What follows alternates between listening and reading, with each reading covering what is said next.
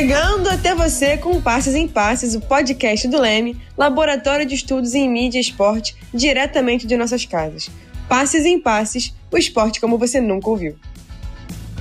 Eu sou Letícia Quadros e esse é o nosso 53º episódio do Passes em Passes.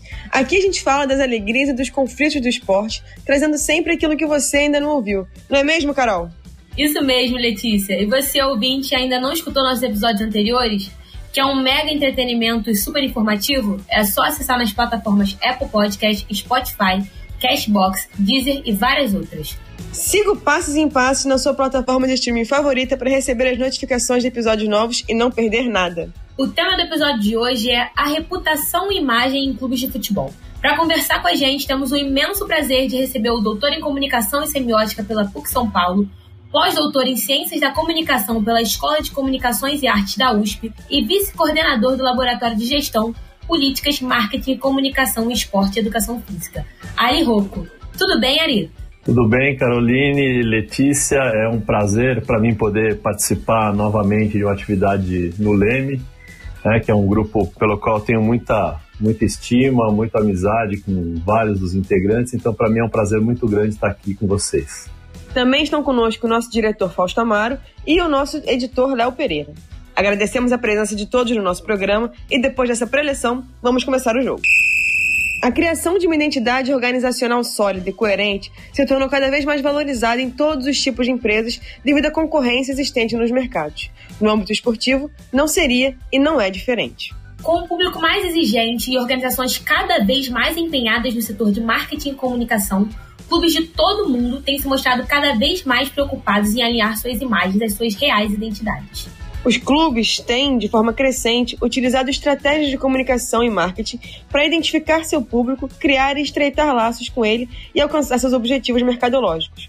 No artigo Identidade Organizacional em Clubes de Futebol, Investigação de Conceitos para a Gestão e Comunicação Esportiva, nosso convidado de hoje, Ari Rocco, estuda casos de clubes que se utilizaram de estratégias comunicacionais para desenvolver uma identidade organizacional. Ari, Quais os benefícios de uma identidade consolidada para uma organização futebolística? Então, Letícia, os benefícios, né, na realidade, eles são vários, porque aí é importante a gente mencionar algumas coisas, né? Acho que não existe, talvez não exista nenhuma atividade cultural, social, etc., que gere mais identidade em uma, em uma pessoa do que, por exemplo, as atividades esportivas, né? Qualquer um de nós, quando a gente né, se apresenta para alguém, a gente fala que, oh, foi ex-atleta de alguma modalidade esportiva, ou que é torcedor de algum time esportivo, ou praticante de alguma atividade física ou esportiva. Então, o esporte nos identifica, né? E as organizações esportivas, elas desde o seu nascimento, porque se a gente pegar a história da, da, do, do, nascimento dos grandes clubes esportivos aqui no Brasil, a maior parte deles nasce como clubes sociais e depois vão incorporando atividade esportiva. Então eles já têm uma identidade social e já têm uma identidade esportiva, né? que já está lá.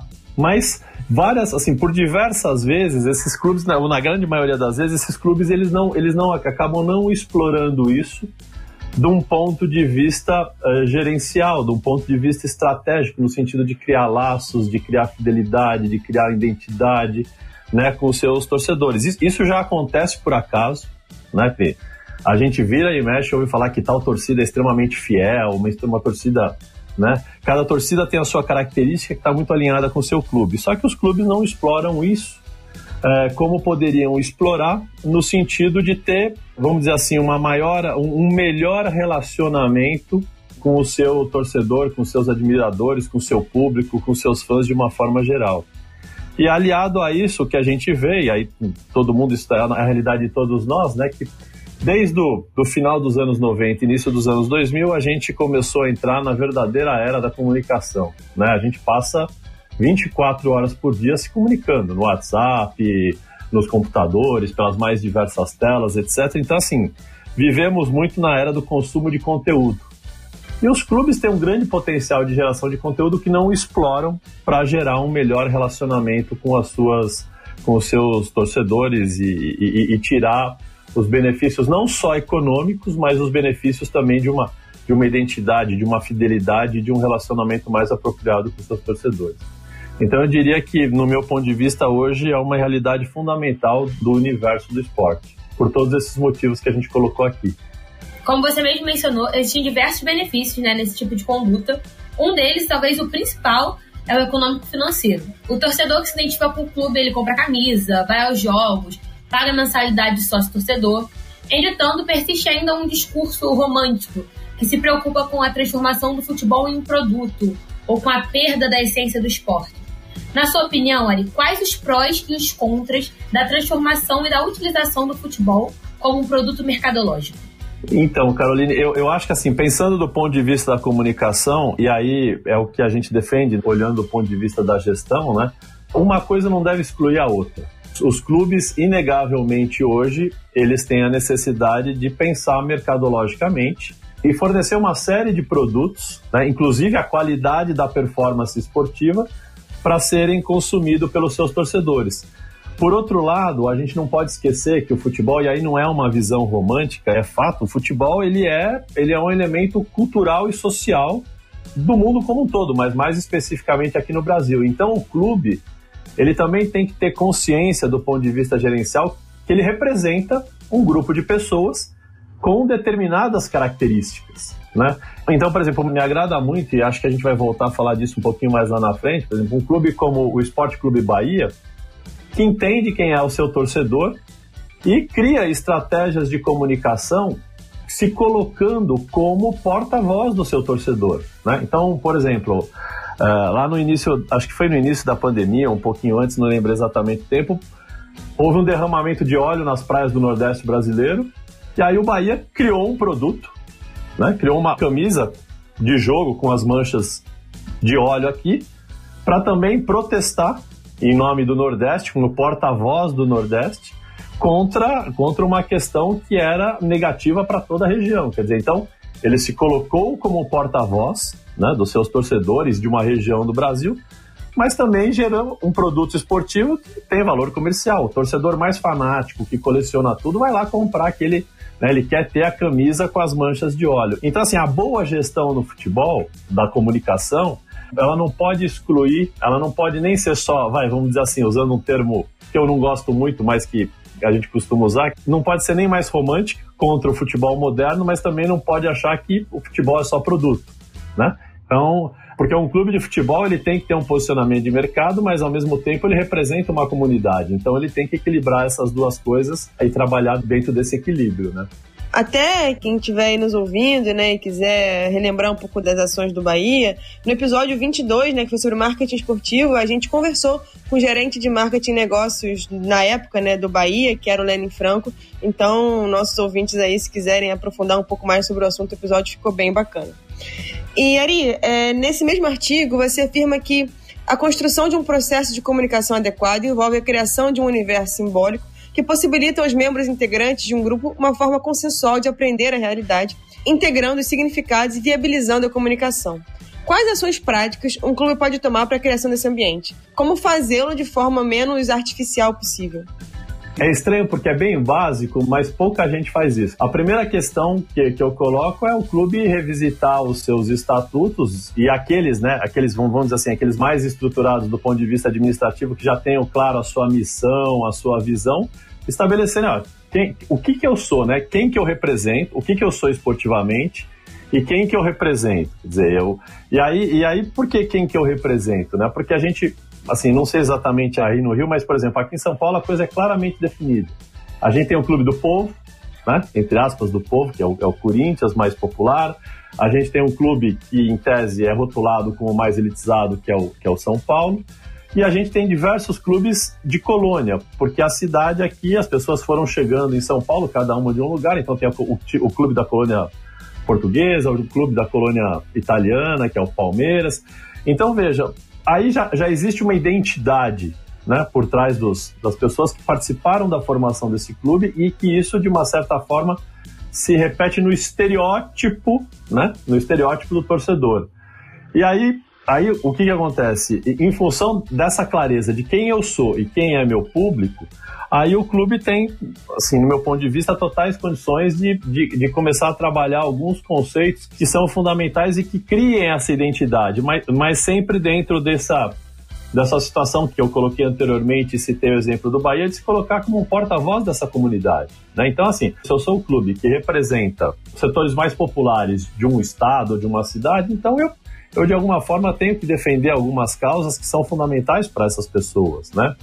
Saindo um pouco do nosso universo aqui no Brasil, né, e saindo um pouquinho do futebol, indo, por exemplo, para o basquete e para a NBA, que é uma, né, que trabalha no modelo de empresa. Uh, a NBA, num determinado momento, lá no meio da pandemia, quando, quando aconteceu né, a, o, o, assassinato lá do, do George Floyd, né, e, que, e que o movimento Vidas Negras Importam, ele ganhou força, a NBA claramente se posicionou como instituição em defesa, né, ou apoiando esse movimento e dizendo que isso era importante para ela. Mas por quê? Porque, na realidade, assim, ela sabe que ela representa, por exemplo, 70% dos grandes jogadores da NBA, né, são negros. E a base de torcedores do público tem negros, brancos, etc., mas essa é uma causa de bom senso, né? Então, ela é uma causa de bom senso, qualquer pessoa de bom senso defenderia, mas eu tenho os meu, meus atletas majoritariamente negros, então isso para mim é uma causa fundamental. Ela tem que fazer parte da minha identidade. Então, os clubes de futebol, as instituições esportivas hoje, no meu ponto de vista, o princípio básico seria definir quem eu sou, depois quem eu represento, na minha grande maioria, e não cabe mais hoje os clubes não se posicionarem diante de determinadas questões que mobilizam o seu público, né? Que nem o Bahia lá no Nordeste, causas de, de sei lá, de doação de sangue, de solidariedade, de, dentro daquilo que interessar para o espectro dos torcedores daqueles clubes. Então, quando a gente fala de um mundo onde a gente está 24 horas por dia se comunicando, os clubes de futebol têm que adotar uma posição. Sejam eles clube empresa, sejam eles clube associativos, mas eles representam alguém. E eles têm que, de alguma forma, se posicionar como representantes dessa sua legião de torcedores, né? Porque aí você não é só futebol, né? Na realidade, aí você sabe que você representa mais coisas.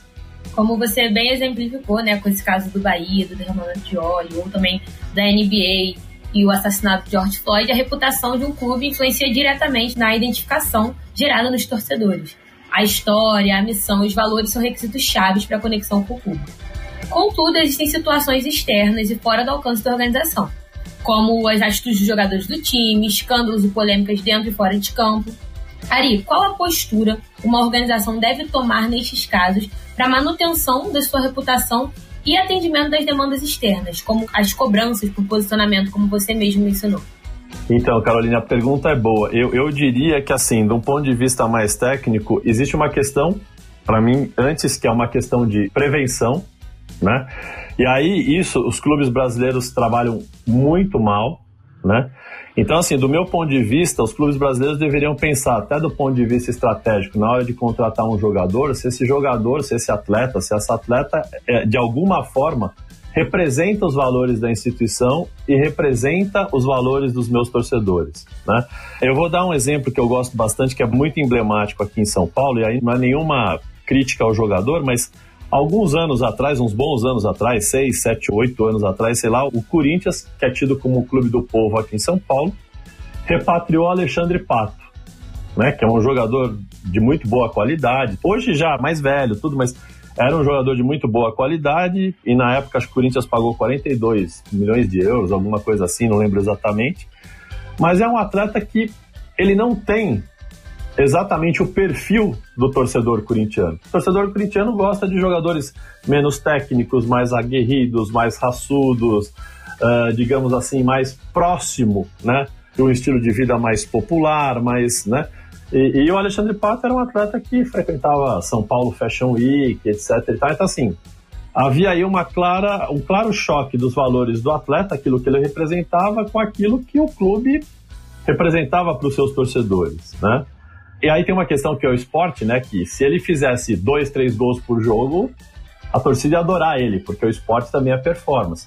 Mas ele não tendo performance, a paciência da torcida com ele foi mais reduzida. E aí ele foi embora e se deu melhor no, no São Paulo, que era um clube com valores mais próximos dos dele.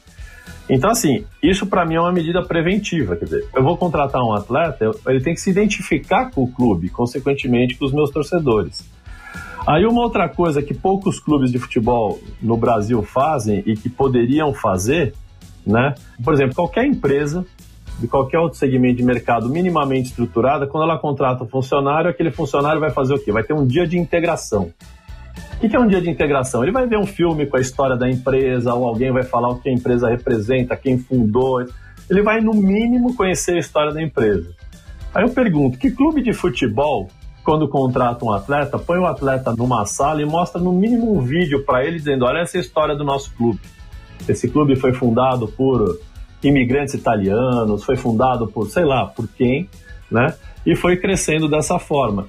Então, o jogador, ele muitas vezes ele está lá jogando no clube e conhece muito pouco da história daquele clube, né? Então essas seriam medidas preventivas, né? Para tentar de alguma forma mostrar para o atleta o que, que é a nossa agremiação e o que, que a gente espera dele, né? O que, que a agremiação espera dele, quem é o, o torcedor dele, etc. Agora, quando acontece algum tipo de problema, e, e obviamente os jogadores são seres humanos e como qualquer seres humanos são sujeitos a erros, né? Aí entra a questão da gestão de crise e, consequentemente, da reputação. Né? Então, assim, depende muito de cada caso. Então, um jogador que é pego no antidoping é um tipo de problema, um outro jogador que vai para balada é outro tipo de problema, mas em geral, a postura mais adequada é sempre o clube estar do lado do atleta publicamente, né? E de alguma forma, em determinados casos extremos, deixar claro que aquela foi uma atitude isolada do atleta. Mas o mais interessante é sempre estar do lado do atleta publicamente e aí internamente resolver com o atleta, né? Com, olha, por que, isso aconteceu? Isso não pode se repetir e aí haver uma negociação. Mas publicamente, até para não afetar a reputação tanto de clube quanto de jogador, é, convém sempre o clube estar do lado do atleta. Mas eu ainda prefiro acreditar em medidas, medidas preventivas que a gente que podem ser feitas, por exemplo, o departamento de comunicação pode fazer media training com os atletas, como se posicionar para a imprensa. O problema é que raros são os clubes de futebol que acreditam que a comunicação traz benefícios né, para a instituição como um todo. Recentemente, Eri, a gente teve até o caso do Jô, né, no Corinthians, e o do Lucas Crispim, no Fortaleza, né, que foram movimentos muito puxados pelos torcedores nas redes sociais, né, assim. Então, assim, em que medida isso influencia na postura do clube, né, assim, aí você deixa de, talvez, de de, como você falou, assim, estar tá do lado do atleta, né? Assim, porque no caso do Lucas Crispim foi uma festa, inclusive, depois do jogo, né? Assim, e aí você tem uma punição porque os torcedores ficaram revoltados que ele comemorou o aniversário dele. Então, assim, em que medida é, esse fator torcida, né, assim, vai influenciando em valores, né, assim, que deveriam ser anteriores, né? Então, concordo plenamente com você, Letícia. O fator torcida sempre importa mas eu diria que a postura dos gestores, por vezes, na minha opinião, ela é fundamental. Então, assim, você colocou dois casos que, para mim, eles são, é, vamos dizer assim, eles são parecidos né, na, na, questão da cobrança da torcida, mas distintos na sua motivação, né? Então, por exemplo, o Jô, ele deixou de, de treinar, não, não, viajou com o clube e, e foi pego na balada, né? Então, de alguma forma, aí o jogador errou. Então, acho importante o clube cobrá-lo, né? Não publicamente, mas é, é, quando o clube se manifestar, é importante o clube deixar claro que aquela atitude é uma atitude pouco profissional, né? Agora, o caso do Crispim, para mim, ele é, um pouco, ele é um pouco diferente, porque o que, que acontece? Era uma festa é, particular, né, dele, comemorando uma data que qualquer ser humano, inclusive o torcedor, comemora normalmente, né, da família ou etc e tal. Então, assim, era um momento, na minha opinião, onde o atleta não estava fazendo nada que pudesse ser caracterizado como pouco profissional. Tudo bem, o clube não está vivendo um bom momento, mas se todos nós, quando tivermos algum tipo de problema na nossa vida, na nossa profissão, etc e tal, a gente não for comemorar o um aniversário de algum parente, a gente também está deixando de viver. Então aí eu acho que a, a diretoria do, do, do, Fortaleza, na minha opinião, deveria ter se manifestado a favor do atleta. Né? Porque uma é uma atitude que eu encaro como pouco profissional e a outra é uma atitude que para mim não foge ao profissional. Né? Aí a gente já está entrando na liberdade do atleta, na privacidade do atleta e, e, e num fato que qualquer ser humano, seja ele torcedor ou quem quer que seja, não deixaria de comemorar. E aí, nesse sentido, né, assim, qual que é o papel, né, da comunidade local e dos fãs e torcedores né, na construção da imagem de um time? Então, essa é uma pergunta muito boa, porque aí a gente vê que a comunicação ainda não está muito bem construída, não está muito bem estruturada com seus stakeholders, né? E veja, acho que a gestão do Fortaleza nos últimos anos é uma gestão que tem merecido uma série de elogios, até do ponto de vista da comunicação, ela tem trabalhado muito bem, mas especificamente nesse caso, na minha opinião, ela errou motivada pelo mau momento esportivo do clube. Né? De alguma forma, você também precisa educar, educar o torcedor é muito pretensioso. Eu acho que talvez seja melhor dizer aculturar o torcedor né? De que o jogador ele é um profissional, ele tem que ser cobrado, mas ele também é um ser humano. Nesse sentido, para mim faltou, vamos dizer assim, a diretoria jogou para a torcida, literalmente jogou para a torcida quando poderia ter marcado uma posição, né? E, e não, olha, o atleta está aqui no nosso ponto de vista, a atitude dele, ele não teve nenhuma atitude pouco profissional, né? Então a gente dá todo o apoio a ele nesse momento ou nessa situação. Porque a comunicação também, é, todos nós que estamos aqui, que estudamos a comunicação, sabemos isso, ela também tem a obrigação de aculturar as pessoas, né? Como dito anteriormente, não há um único agente responsável pela elaboração da identidade de um clube. Como o jornalista, né, ele colabora para essa construção da identidade desses clubes ou da construção de marcas organizacionais fortes? Então, Carolina, eu diria para você que, assim, a torcida é uma dificuldade para quem trabalha comunicação organizacional em clubes de futebol, mas eu acho que a dificuldade maior é a imprensa, porque na realidade assim, a imprensa ela tem os interesses dela, que às vezes não necessariamente são os interesses do clube, né? Então, é, mas por que que isso acontece? Porque em geral os clubes, por incrível que pareça, com toda a evolução da tecnologia, onde cada vez mais a gente precisa se preocupar com comunicação, comunicação nas mídias sociais, comunicação, aplicativos, etc., a gente ainda vê muitos clubes, né, inclusive grandes clubes, onde a comunicação se resume única e exclusivamente à ação de assessoria de imprensa e ter um portal e perfil nas redes sociais.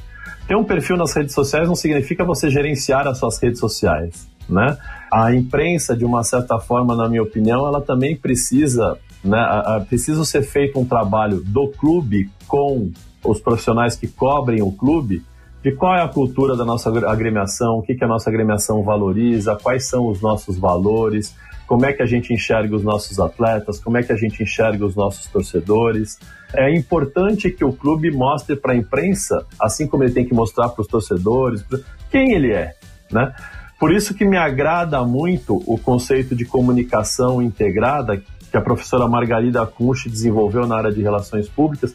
Ela não desenvolveu para o esporte, para as organizações esportivas, mas desenvolveu para organizações, onde ela divide a comunicação de uma entidade em comunicação com, com o seu, né, comunicação interna, com seus com seus colaboradores e, o, e no futebol os clubes têm um colaborador muito especial que é o atleta de futebol, a atleta de futebol, né?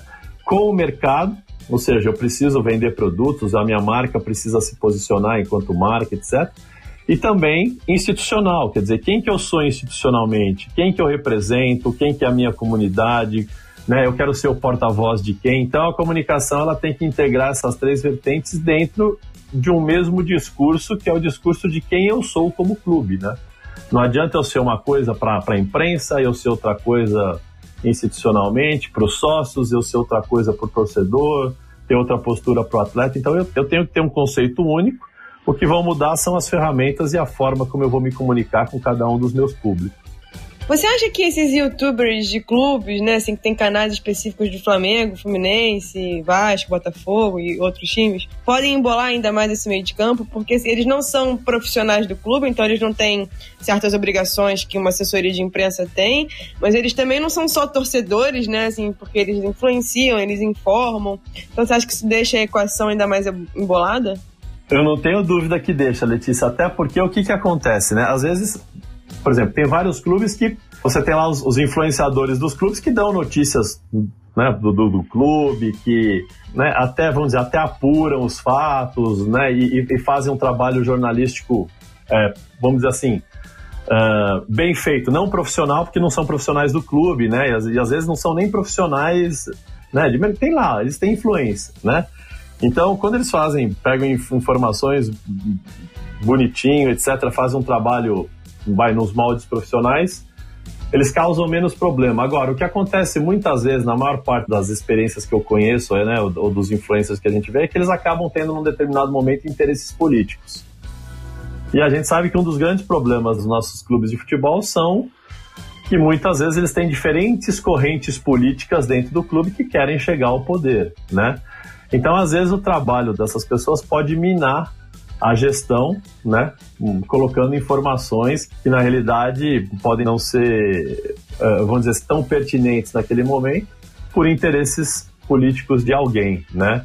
É, então, assim, é mais um, um, grupo com os quais o clube deveria se relacionar de alguma forma. Tentando, no, no fundo, e eu gosto muito de uma expressão que um colega, um amigo meu que está na, na, na comunicação do Cruzeiro hoje coloca, que ele fala sempre que em se tratando de comunicação, os clubes eles têm sempre que de alguma forma tentar ter o controle da narrativa.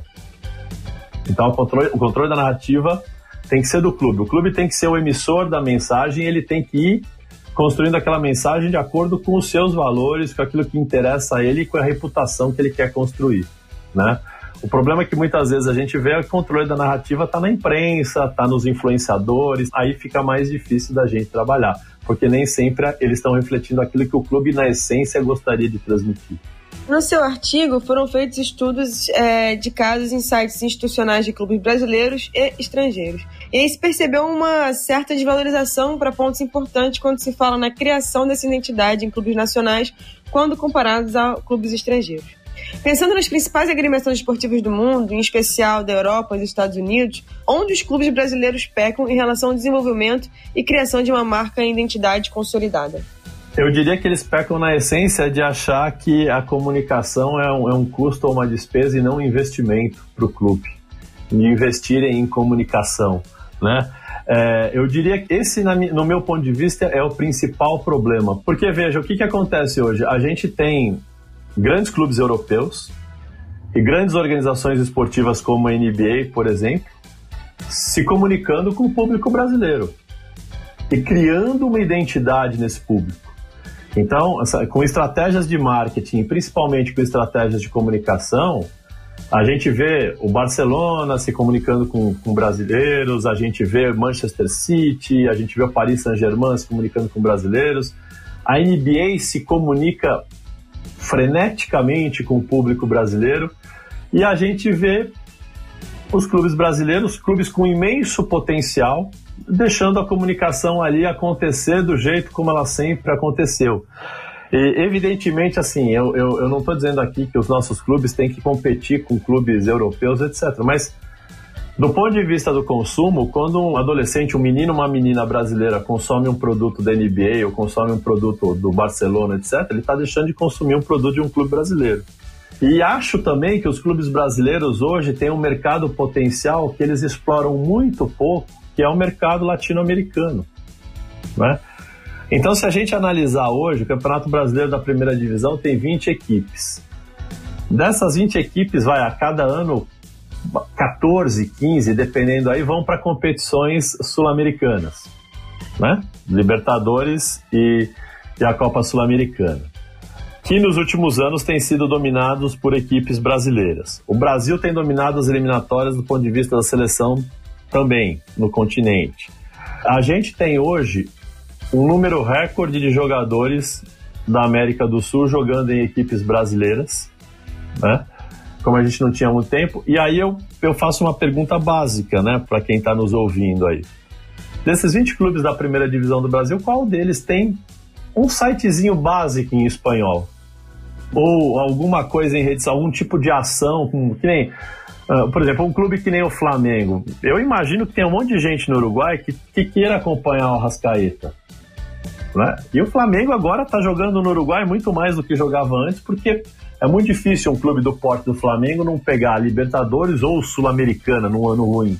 Né? E a gente não faz nada. E aí a gente vê o pessoal da NBA tendo um monte de ação aqui, se comunicando com os nossos jovens, Barcelona, Real Madrid. Por quê? Porque eles têm uma eles, eles, eles, eles já entenderam o potencial da comunicação e hoje essa geração de conteúdo é muito barato, porque o clube pode fazer um conteúdo e colocar à disposição da sua comunidade. Tem clubes europeus que fazem vídeos em português, com, por exemplo, a, o, o, aplicativo da Bundesliga aqui para o Brasil, nos melhores momentos, eles dão ênfase para os jogadores latino-americanos e brasileiros. Essas entidades estão se relacionando com o nosso público e a gente faz muito pouco com o nosso público e também não olha para a América do Sul.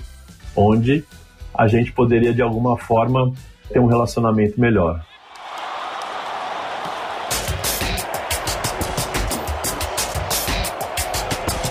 A música de hoje é Saudades do Galinho, canção de Moraes Moreira. Solta a música aí, Léo.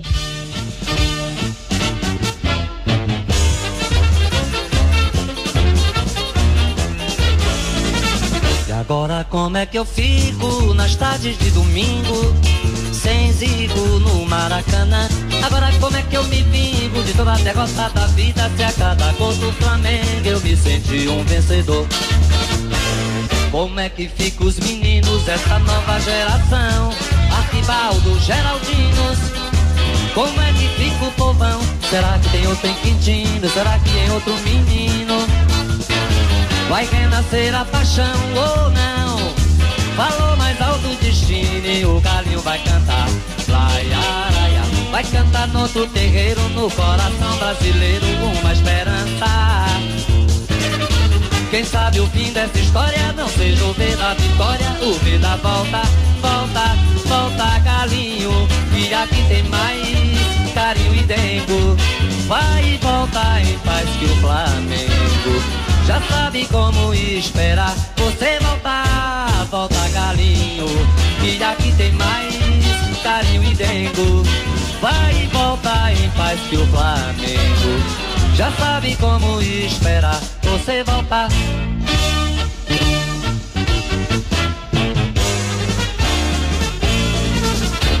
A música escolhida para o episódio de hoje foi Saudades do Galinho de Moraes Moreira. Lançada em 1983, a música expressa o amor e a identificação do compositor com o clube de regatas do Flamengo. Agora como é que eu me vingo de toda a derrota da vida, se a cada gol do Flamengo eu me sentia um vencedor?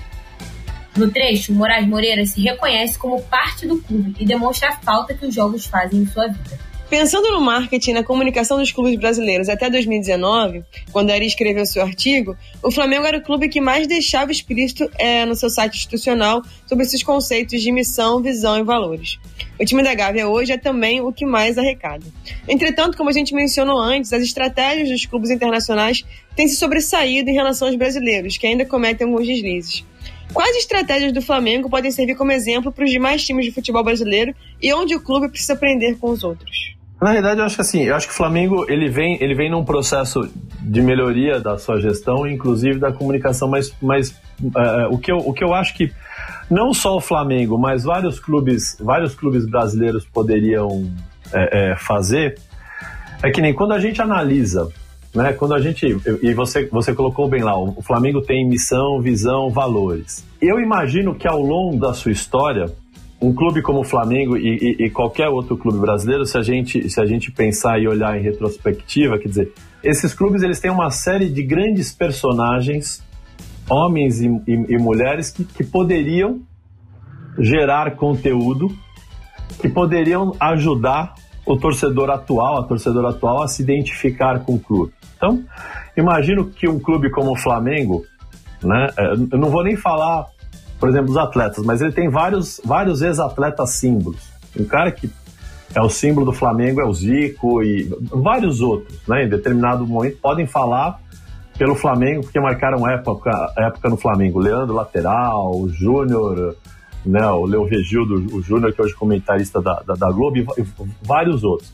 Mas além disso, o clube, o clube ele, ele deve ter uma série de torcedores e torcedoras símbolos que representem aquilo que o clube gostaria que o seu torcedor fosse, né?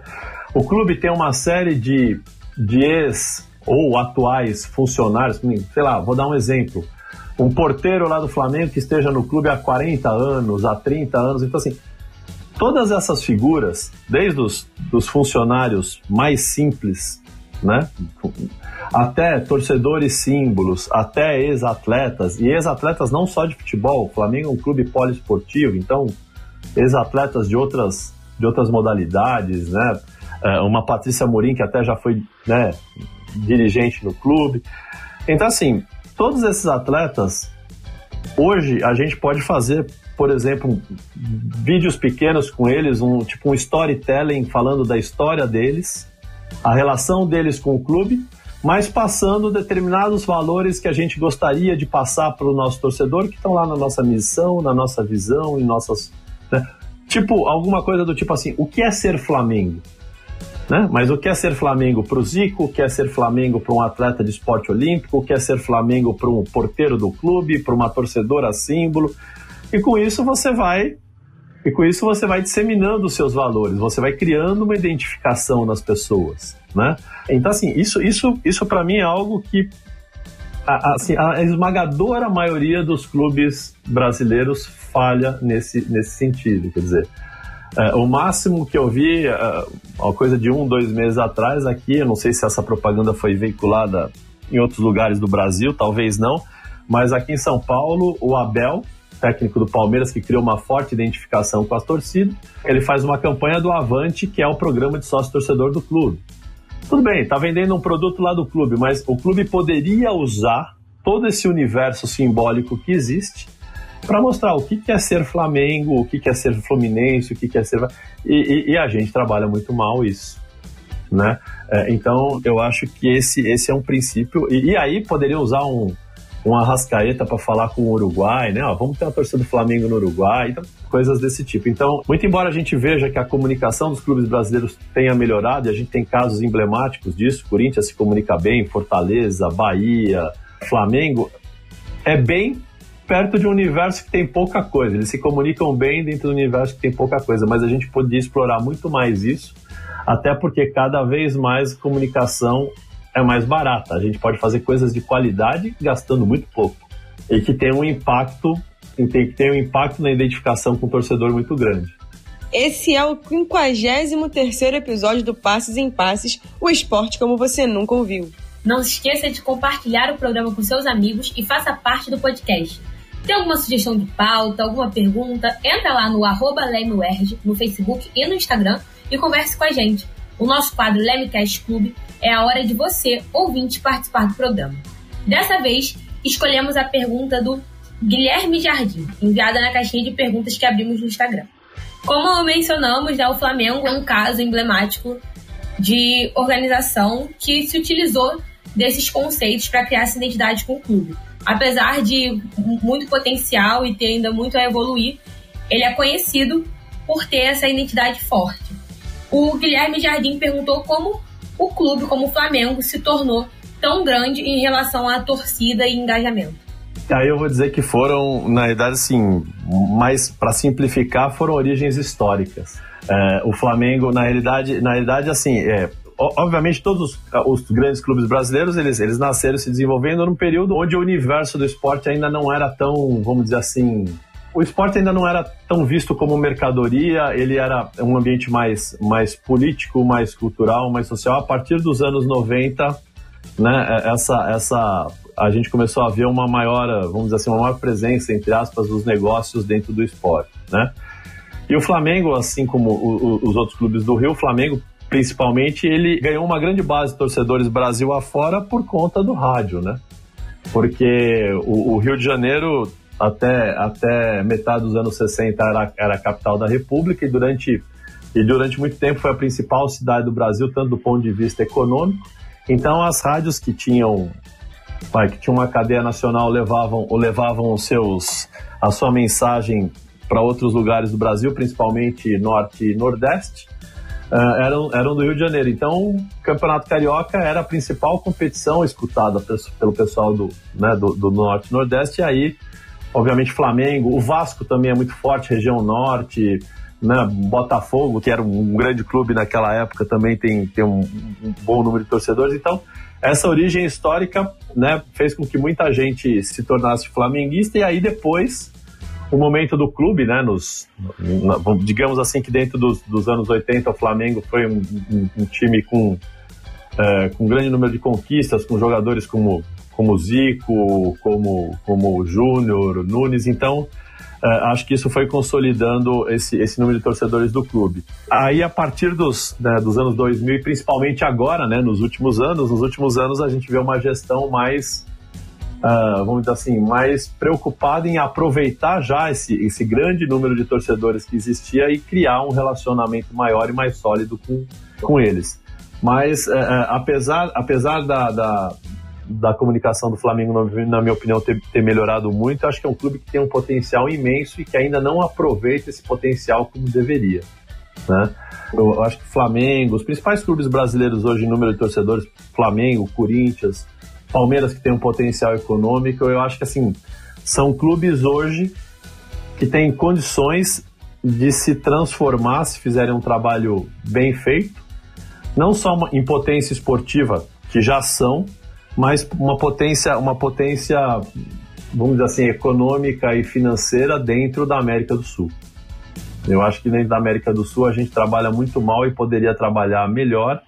E o futebol brasileiro é, sem dúvida nenhuma, o melhor da América do Sul, indubitavelmente. Quer dizer, tem a Argentina, mas o futebol argentino de clubes, por uma série de motivos, né, não conseguiu acompanhar a evolução uh, econômica e financeira e esportiva uh, dos clubes brasileiros. Basta a gente ver os resultados recentes das principais competições entre clubes. A gente recebeu uma outra pergunta também, aqui do arroba T galante. Qual a sua opinião sobre a SAF? Se a favor, qual a melhor forma de implementação? É, então, eu tenho, eu tenho algumas restrições à questão da, da SAF. Por quê? Porque no Brasil exatamente as coisas nunca, nunca acontecem como deveriam. Eu diria para você que eu sou a favor da profissionalização da gestão dos clubes de futebol. E a profissionalização da gestão dos clubes de futebol ela pode tanto acontecer num clube associativo no modelo que a gente tem hoje, quanto num modelo de clube empresa. Né? Uh, você pode ter um dono de SAF né, ou um CEO de SAF péssimo administrador, como a gente tem presidentes de clubes né, é, é, é péssimos gestores. Né? Então eu sou, eu sou inegavelmente a favor da profissionalização. Acho, acho que uh, o mercado brasileiro de gestão dos clubes de futebol tem melhorado muito, principalmente nos níveis intermediários. O que seriam níveis intermediários? Car cargos de, ah, de gerência, de supervisão, cargos intermediários. Mas do ponto de vista ainda presidência, etc., eh, eu acho que ainda, ainda a gente precisaria avançar um pouco. Do ponto de vista da SAF, eu acho que quando a gente pensa, quando a gente pensa juridicamente falando, uh, ela traz algumas obrigações que, em tese, né, é, poderiam levar a uma melhor gestão. Não necessariamente levariam. Né? Então, mais do que o modelo da SAF, eu defendo, eu defendo a melhoria da gestão do esporte. Até porque a gente tem visto muito, quer dizer, a gente fez uma pesquisa aqui para a Federação Paulista de Futebol, clubes da Série A2 aqui do estado de São Paulo, segunda divisão, e tem alguns clubes que um dia tiveram uma expressão maior, tipo 15 de Piracicaba, Portuguesa de Desportos, Juventus, etc e tal. E vários dirigentes falaram pra gente que querem transformar o clube em SAF, mas a gente ficou com a nítida impressão que eles só querem fazer isso porque eles querem se livrar da dívida, e acho que por isso vão se livrar da dívida. Então veja, aí, aí pode haver, na minha opinião, pode haver um desvio da intenção que foi a intenção de, de, de se aprovar um projeto de lei da SAFs, né?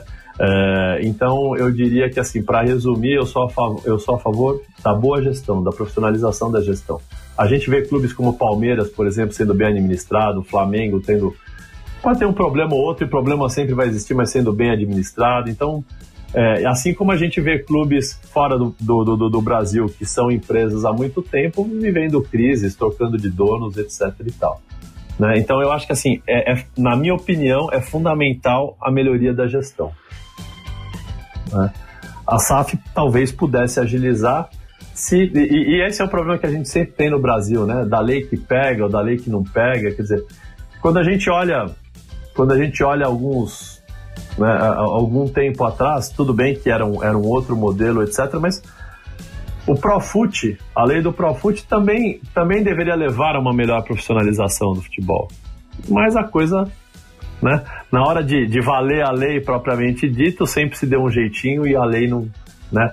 Então a SAF é outra tentativa, acho que é uma boa tentativa, mas, mas eu não condiciono a melhoria da gestão do futebol à transformação de um clube numa sociedade anônima do futebol.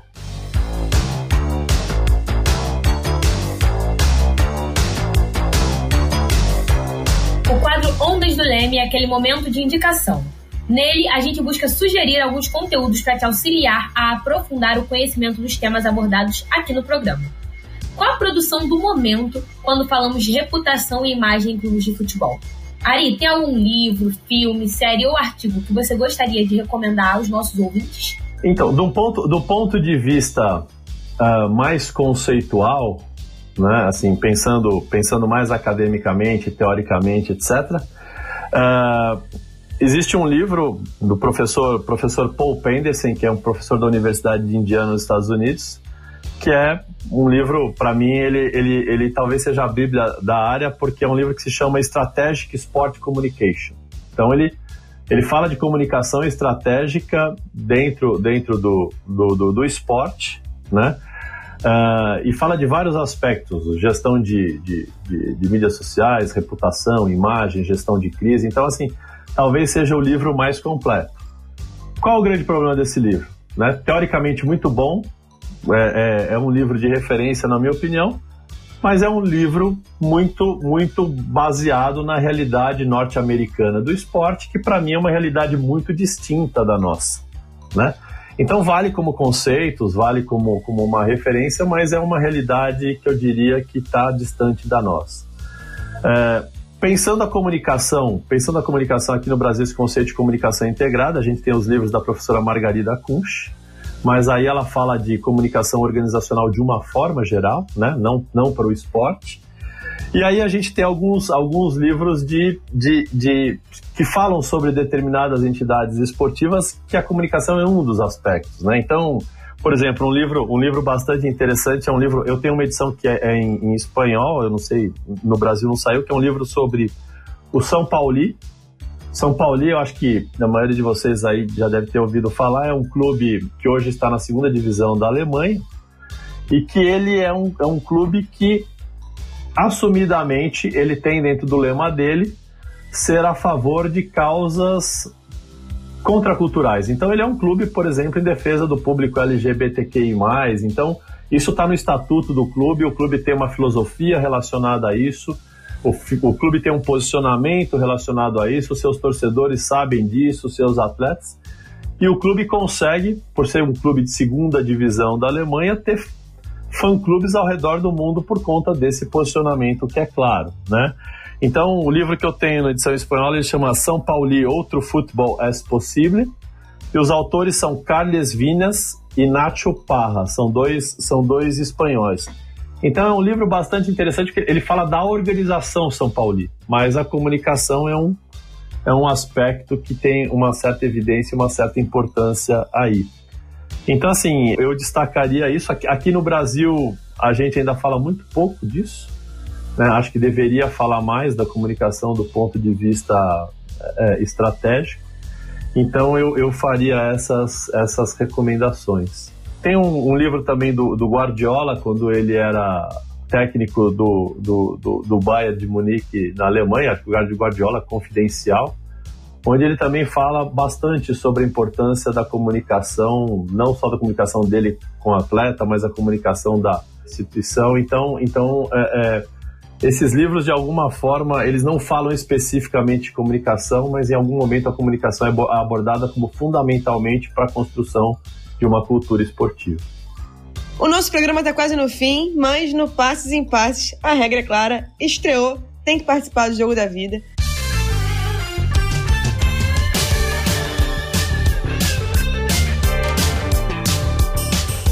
Aqui a gente conhece um pouco mais sobre a relação do nosso entrevistado com o esporte. Ari, em que momento o esporte entrou na sua vida? Como ele se tornou uma paixão? Teve algum jogo, história marcante que foi uma virada de chave? E acrescentando com o tema do episódio, teve alguma campanha aí no esporte que assim que mais te marcou, que foi mais interessante? Bom, vamos lá. É, na realidade, o, esporte na minha vida começou uh, quando eu era moleque. Uh, a minha mãe, não sei exatamente porquê, mas dentro da, da sabedoria dela, ela achava que praticar esporte era importante pra gente, né? E aí me colocou primeiro para fazer judô, depois para nadar, etc e tal. E aí no final eu acabei me encontrando no basquete. Então fui atleta federado aqui em São Paulo por oito, oito anos e aí, e aí parei o basquete quando fui fazer vestibular. Né? Porque também não devia ser tão bom assim, né?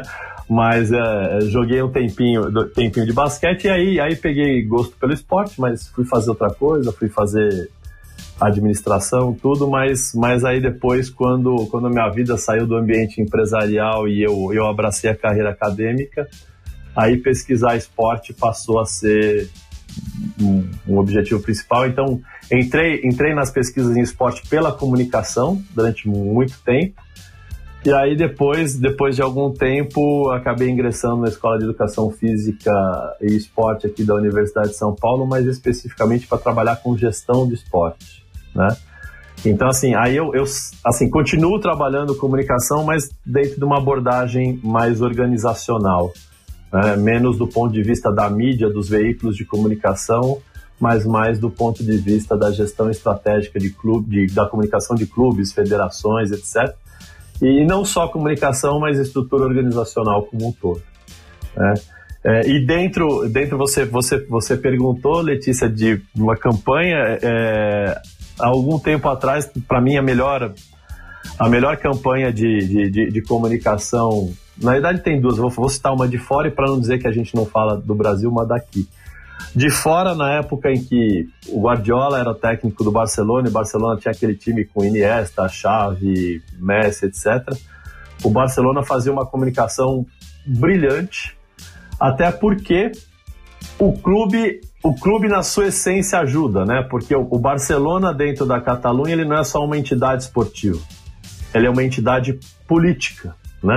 Ele, ele, ele representa muita coisa para os catalãos, inclusive o momento que a Catalunha vai lá e ganha né, do poder de Madrid, etc. e tal. Então, é, a, a, a, o Barcelona fez uma comunicação bastante, bastante interessante, que também vem desde a sua estrutura organizacional. E aqui dentro do Brasil, para mim, a melhor, eu, eu, uso muito isso, isso em aula, a melhor campanha de comunicação que foi, que foi feita, na minha opinião, até hoje, é, é uma campanha da República Popular do Corinthians, não sei se, se, se, se, vocês viram, mas quem não viu, recomendo que procure no YouTube. Tem lá um resumo da, da campanha, é, onde a campanha começa nos 100 anos do clube, em 2010. Né? É um momento que o Corinthians tinha, tava, tinha acabado de cair para a Série B, aí estava voltando, e aí, e aí é lógico, não só a campanha, mas esportivamente o clube sai desse momento e, e depois acaba, em alguns anos, tornando campeão mundial né? Mas esse conceito da República Popular do Corinthians é bastante interessante, criou uma identificação, criou um conceito de Corinthians enquanto nação, a nação de um bando de loucos, né? Então foi, foi muito bem pensada, muito bem planejada e muito bem, muito bem executada. Então eu acho que é uma, é uma campanha marcante dentro, dentro da área. Quem não conheceu, convido que procure no YouTube, coloque lá República Popular do Corinthians e tem, tem um vídeo que explica bem a, a campanha. Então essa, essa é a história. Final de jogo no Passes em Passes. Muito obrigada, amiga e amigo ouvinte. Tem aquele amigo que curte esporte ou comunicação? Já manda esse podcast para ele. Não esquece de enviar seus comentários para o Lemecast Club. Leia o nosso blog comunicacãoesporte.com, C-A-O, sentiu. E siga as páginas do Leme nas redes sociais. É só procurar pelo arroba LemeUerge. Muito obrigada, Ari, por esse episódio com bastante conteúdo, né? Acho que nossos ouvintes vão sair daqui depois de ouvir esse podcast com bastante informação. Muito obrigada, Carol, Fausto, Léo. É sempre um prazer também estar de volta aqui no Passos em Passos. Muito obrigada, Ari, pela presença. É a primeira vez aqui, mas a gente espera que você apareça muito mais vezes, colaborando com a gente e trazendo muita informação. Alguma palavra final? É, eu queria só agradecer, obrigado Caroline e Letícia. Queria também agradecer ao Fausto, ao Felipe, professor Ronaldo Elau, que é uma, uma referência para todos nós. É, e, e, acho que é o Léo que está nos bastidores aí na, na técnica, né? Então queria agradecer ao Léo também. Para mim é sempre um imenso prazer estar em contato com, com as pessoas do, do Leme, os pesquisadores do Leme é, isso enriquece muito para nós também. Então, obrigado, foi um imenso prazer estar aqui com vocês. Passes em Passes é uma realização do Laboratório de Estudos em Mídia e Esporte e do Audiolab da UERJ, com coordenação geral de Ronaldo Delau, direção de Fausto Amaro e Felipe Mostaro, roteiro e produção de Caroline Rocha e Carol Fontinelli e edição de Leonardo Pereira. Nosso programa é quinzenal e esperamos vocês no nosso próximo episódio. Vem muita coisa boa por aí. Passes em passes, o esporte como você nunca ouviu.